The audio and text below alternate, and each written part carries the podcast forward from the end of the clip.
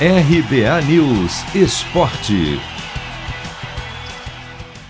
Vasco perde mais uma na Série B e fica mais longe de voltar para a elite do Campeonato Brasileiro.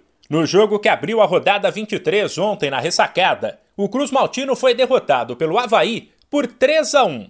Com isso, permaneceu em nono com 32 pontos e um aproveitamento de apenas 46%. O Vasco ainda pode ser ultrapassado nesta rodada por Operário e CSA. Depois de um primeiro tempo que terminou empatado por 1 a 1, os cariocas levaram o segundo gol no começo da etapa final. O time, com isso, saiu mais para o jogo, criou algumas chances, mas não aproveitou.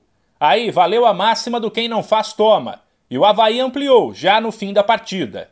A distância do Vasco para o Goiás, último time do G4, é de seis pontos, mas a equipe do Centro-Oeste tem duas partidas a menos.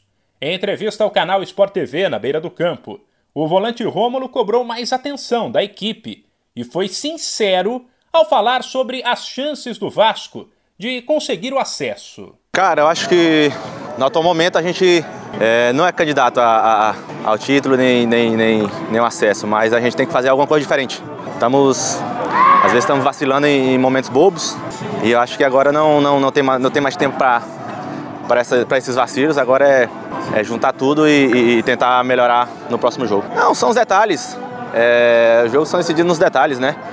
Às vezes no, no, lance, no lance ou outro a gente perde um pouquinho da, da atenção e, e acaba sendo penalizado.